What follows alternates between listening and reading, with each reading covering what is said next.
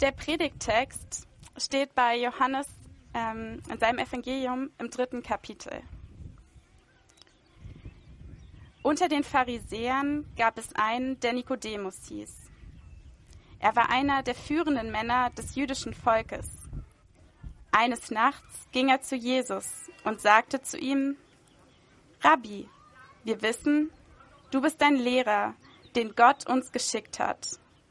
Denn keiner kann Zeichen tun, wie du sie vollbringst, wenn Gott nicht mit ihm ist.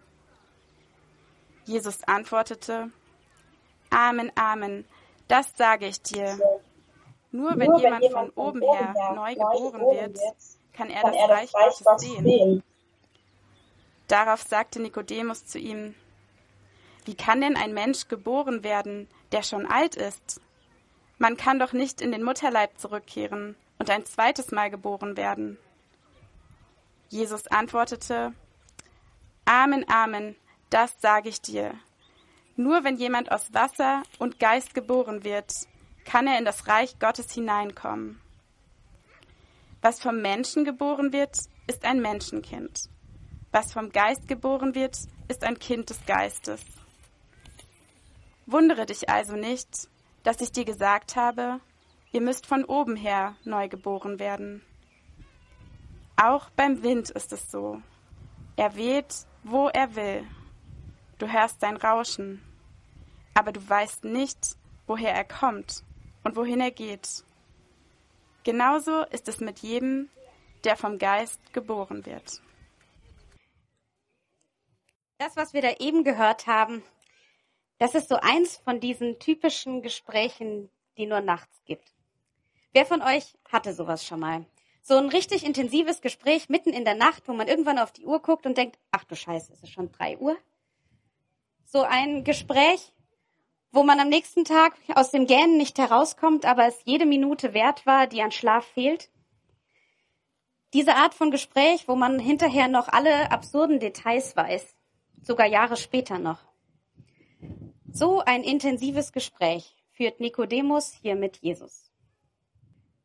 Dieses Gespräch, das ist auf mehreren Ebenen wirklich bemerkenswert. Sowohl von den Rahmenbedingungen als auch vom Inhalt. So bemerkenswert, dass sich um diesen Abschnitt viele, viele Theologen den Kopf zerbrechen und überlegen, wie man das wohl zu verstehen hat. Heute also der Versuch, dass wir ein bisschen was davon verstehen. In diesem Gespräch kommt Nikodemus zu Jesus. Nikodemus wird uns vorgestellt als einer der führenden Männer des jüdischen Volkes. Also einer von ganz oben, einer, der was zu sagen hat, einer, der über andere Menschen bestimmt. Er wird außerdem vorgestellt als ein Pharisäer, also ein Mann, der sehr, sehr, sehr viel gelesen hat, weit mehr als wir alle zusammen und darüber auch sehr, sehr viel diskutiert. Dieser Mann kommt also mitten in der Nacht zu Jesus. Und dass er mitten in der Nacht kommt, das ist irgendwie schon so das erste bemerkenswerte Detail, wo sich Theologen den Kopf drüber zerbrechen.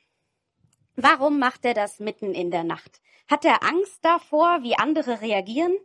Möchte er nicht, dass andere mitbekommen, dass er mit Jesus diskutiert?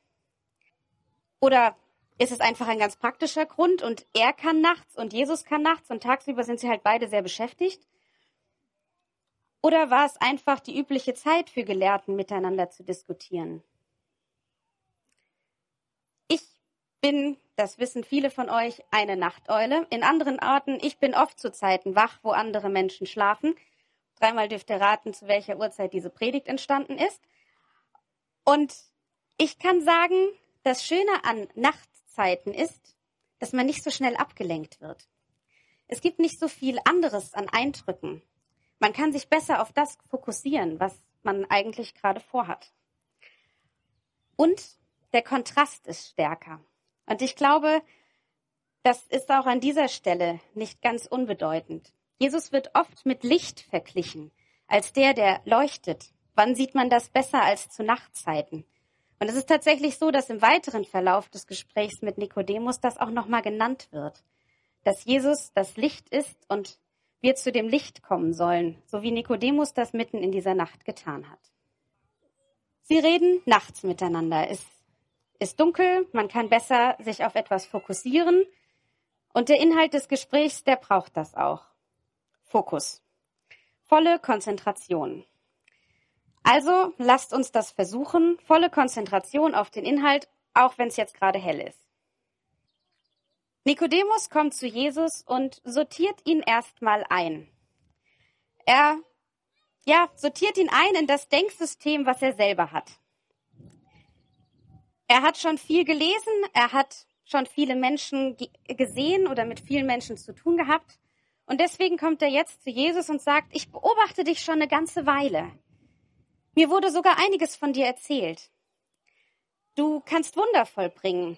Offensichtlich heilst du Menschen. Du fesselst die Massen. Es gibt Menschen, die dir folgen und dir hinterherlaufen und weiter hören wollen, was du zu sagen hast. Du bist gut im Predigen, alle hängen an deinen Lippen. Du lässt dich in Diskussionen nicht aus der Ruhe bringen. Du hinterlässt einen großen Eindruck. Das alles, wenn ich das alles zusammenfasse, dann führt mich das schlussendlich zu dieser Schlussfolgerung, dass Gott mit dir sein muss. Das kann gar nicht anders gehen, als wenn Gott nicht mit dir unterwegs ist. Kennt ihr das, wenn andere so zu euch kommen und euch mit solchen Sätzen charakterisieren? Jetzt nicht die, die Nikodemus zu Jesus sagt, aber sowas wie, du bist voll wortgewandt oder du hast die Gabe, anderen zum Lachen zu bringen. Oder du hast so eine richtig tolle Ausstrahlung. Wow, du bist richtig organisiert. In solchen Aussagen, da steckt immer so ein Stück Wahrheit drin. Aber es macht uns ja nicht komplett aus. Es kann manchmal ganz nett und schmeichelhaft sein, sowas zu hören. Es tut manchmal richtig gut, auch mal so eine Rückmeldung zu kriegen. Doch es ist nur eine Facette und eben nicht alles. Wir sind nicht nur wortgewandt, musikalisch oder immer zum Lachen. Es gibt noch mehr, was uns ausmacht. Noch mehr, was uns definiert. Viel mehr. Und auch das so reagiert Jesus jetzt hier. Er dementiert nicht die Aussagen von Nikodemus. Er sagt nicht, das ist falsch, was du da sagst. Er sagt, hey, da gibt's noch mehr. Es gibt noch mehr als das, was du bis jetzt schon mit deinen Schlussfolgerungen erkannt hast. Jesus betont, dass man, um alle Zusammenhänge zu sehen und zu verstehen, nicht nur viel gelesen haben muss, dass das alleine gar nicht hilft, sondern man dafür von neuem geboren werden soll. Das ist spannend, weil auch wir heute ganz oft so denken. Man muss genug studieren, genug lesen, genug diskutieren und dann versteht man die Zusammenhänge. Manchmal denken wir das sogar über Bibeltexte. Wenn das der Theologe sagt, der das schon zehn Jahre studiert hat, dann muss es ja stimmen. Aber das ist etwas, was Jesus hier richtig stellt. Er sagt, nur wenn du von neuem geboren bist, kannst du die Zusammenhänge verstehen. Nur wenn du von neuem geboren bist, kannst du das Reich Gottes sehen. Dann kannst du mehr sehen als das, was direkt vor Augen ist. Dann kannst du sehen, wie Gott in dieser Welt Wunder wirkt.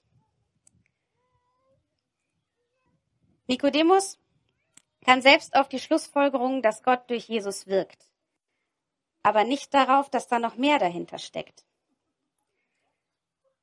So, neu geboren werden. Was soll das denn jetzt heißen? Wie kann ich nochmal neu geboren werden? Und genau das fragt Nikodemus jetzt. Und ich finde es einfach herrlich, dass er das fragt. Theologen diskutieren da äh, unheimlich viel drüber, aber ich finde es einfach schön, dass er gerade weg von der Leber fragt, und wie soll das funktionieren? Soll ich jetzt also nochmal zurück in den Bauch von meiner Mutter? Wenn man das kleinen Kindern erzählt, dann fangen die oft an zu lachen. Weil selbst die, auch wenn sie ihre Dimensionen noch gar nicht so richtig einschätzen können, wissen, ich bin viel zu groß für den Bauch von Mama. Das geht gar nicht. Und genau so sagt Nikodemus hier. Wie soll das funktionieren? Ich bin jetzt inzwischen sogar größer als meine Mutter. Ja, selbst ich bin größer als meine Mutter. Das geht doch gar nicht. Jesus redet nicht davon, nochmal in den Bauch der leiblichen Mutter zurückzukehren. Dieses Neugeborenwerden hat auch nichts mit diesen buddhistischen Gedanken von Wiedergeburt zu tun. Also kein nach dem Leben wird ein Schlussstrich gezogen, Fazit, gut, schlecht, okay, du wirst eine Ameise, Hund oder wieder Mensch. Nein, es hat weder mit leiblicher Wiedergeburt in irgendeiner Form zu tun, noch mit dieser buddhistischen Wiedergeburt und diesem zirkulären Leben. Was also dann? Zum Glück fragt Nikodemus nach, denn Jesus erklärt es weiter. Auch wenn das, was er dann erklärt, fast wieder wie ein neues Rätsel klingt. Denn jetzt redet er davon, dass wir aus Wasser und Geist neu geboren werden. Diesmal nicht nur um das Reich Gottes zu sehen, sondern um in das Reich Gottes hineinzukommen. Nach allem, was ich über Geburten bisher gelernt habe, sind sie ein Prozess, der für alle Beteiligten mit Schmerzen verbunden ist, die aber dann, wenn alles gut überstanden ist, übertönt werden von großer Freude über dieses neue Leben. Jesus spricht hier beim Geborenwerden aus Wasser und Geist von der Taufe, also vom Sterben des alten Lebens, was auch mit Schmerzen verbunden ist. Aber eben auch mit großer Freude über das neue Leben als Kind Gottes. Und von dieser neuen Freude, von dieser Freude übertönt wird. Durch die leibliche Geburt, soweit ist klar, werden wir Kinder unserer Eltern. Wir haben Teile von unseren Eltern in uns. Durch dieses Neugeborenwerden von Jesus, von dem Jesus hier spricht, durch Wasser und Geist, bekommen wir auch eine neue Identität. Wir werden Kinder des Geistes. Wir haben dann einen Teil von Gott in uns. Wir sind damit Teil einer großen Familie, Teil von Gottes Reich und damit Teil von all dem, was mit so einem Familienleben so daherkommt. In einer Familie soll Liebe das Miteinander prägen. Man sorgt sich umeinander. Es gibt Sehnsucht nach Einheit und den Wunsch, dass andere Teil dieser Familie werden. Das ist das Besondere an Gottes Familie, dass dieser Wunsch da ist, dass auch andere das finden. Das klingt alles ziemlich großartig. Und ein bisschen unrealistisch, oder? Egal, ob wir schon getauft sind ob wir schon jahrelang als Christen unterwegs sind oder das gerade alles neu entdecken. So richtig funktioniert das nicht immer mit Liebe und schönem Miteinander. Das hängt damit zusammen, dass auch nach der Taufe durch Wasser und Geist wir uns immer wieder gegenseitig daran erinnern müssen, dass wir Kinder Gottes sind, dass wir eine neue Identität haben, dass wir zu diesem Reich Gottes gehören. Wir sind neu geboren. Jesus führt das Ganze noch ein bisschen fort und erklärt, dass wir Gottes Geist nicht aus eigener Kraft herbeiführen können. Er vergleicht es ein bisschen mit dem Wind. Wenn wir hier leise werden, hören wir ihn. Wie der Wind durch die Blätter rauscht. Und Jesus sagt, Gottes Geist ist wie dieser Wind. Man weiß nicht genau, woher er kommt, selbst wenn man auf Wetter-Apps guckt. Man weiß nicht genau, woher er kommt und wohin er geht. Er ist und bleibt unverfügbar. Doch durch die Taufe wurde er sichtbar. Und seit Pfingsten, was wir letzte Woche gefeiert haben, ist der Heilige Geist in dieser Welt und wir können um ihn bitten. Wir können nach ihm fragen und so unser Miteinander in dieser Familie Gottes gestalten. Dieses Gespräch zwischen Nikodemus und Jesus ist also für uns alle spannend. Egal, wo wir auf dem Weg stehen. Egal, wie weit wir in diesem neugeboren Prozess schon sind. Wir sind eingeladen, Kinder Gottes zu sein und danach zu leben.